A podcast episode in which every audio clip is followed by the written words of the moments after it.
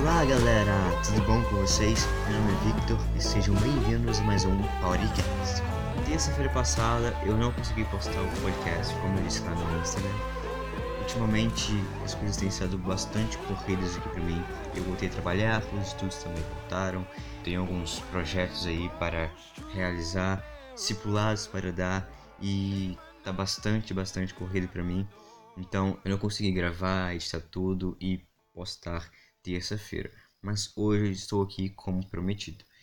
E eu quero que, por favor, se vocês puderem, abram em 1 Coríntios 15, 34. Paulo fala o seguinte: Comecem de novo a viver uma vida séria e direita e parem de pecar. Para fazer com que vocês fiquem envergonhados, eu digo o seguinte: alguns de vocês não conhecem a Deus. Aqui está na versão NTLH, nova tradução na linguagem de hoje. Comecem de novo a viver uma vida séria e direita e parem de pecar. Paulo falou isso ao pessoal da igreja de Corinto. Hoje em dia tem sido pregado um evangelho moderno. Tem aparecido igrejas modernas em todo canto. O que é antigo é ultrapassado, não serve mais. Vamos atualizar tudo, não é mesmo? Nós, como igreja de Cristo, nós temos falhado bastante. As pregações têm sido centradas no eu e não em Deus. Temos passado a ideia de que somos nós quem escolhemos a Deus e não Ele quem nos escolhe. Temos falado que Deus é amor, que Ele sempre perdoa, que Ele vai nos dar o melhor, mas não temos falado que Deus é justiça, que Deus abomina o pecado, que Ele é santo. Temos pregado o Evangelho da Disneylândia, onde tudo é mil maravilhas. De tanto ouvir que Deus é amor, que Ele é bom e sempre perdoa, as pessoas acham que isso é motivo para pecar, que isso é motivo para continuar no erro. Elas erram, pedem perdão e voltam a praticar as mesmas coisas. Agem como se nada tivesse acontecido. Elas não mudam. Elas pensam que isso é arrependimento, mas na verdade não passa de teatro. Tudo isso prova que, como diz Paulo, alguns de vocês não conhecem a Deus. Se conhecessem a Deus, abominariam o pecado. Se conhecessem a Deus, mudariam de vida. Se Deus é santo, como ele irá se relacionar com alguém que vive em pecado? Se ele é justo, como ele irá se relacionar com alguém que é injusto?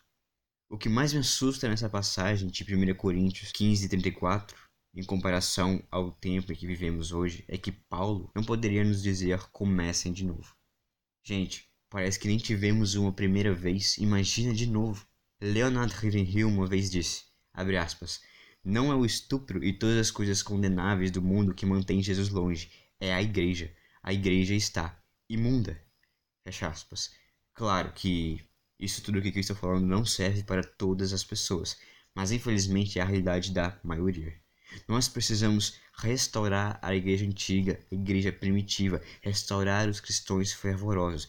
Precisamos começar de novo ou começar pela primeira vez a viver uma vida reta diante de Deus, uma vida de relacionamento com Ele, oração, leitura da Bíblia, jejum, é, praticar as disciplinas espirituais constantemente.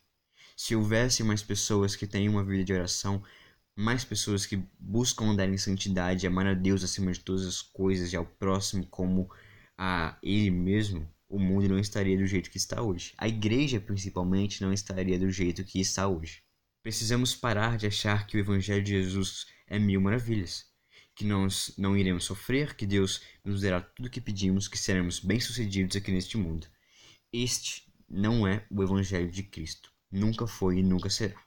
O Evangelho de Cristo é: arrependam-se dos seus pecados, renuncie a sua vida e viva 100% para Deus.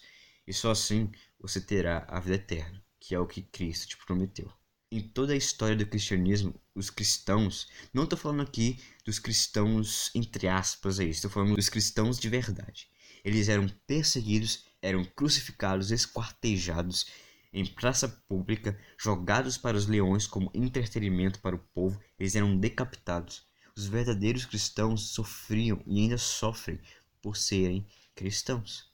Isso porque nós não somos desse mundo. Este mundo não nos suporta, por isso tenta de tudo para nos expulsar daqui.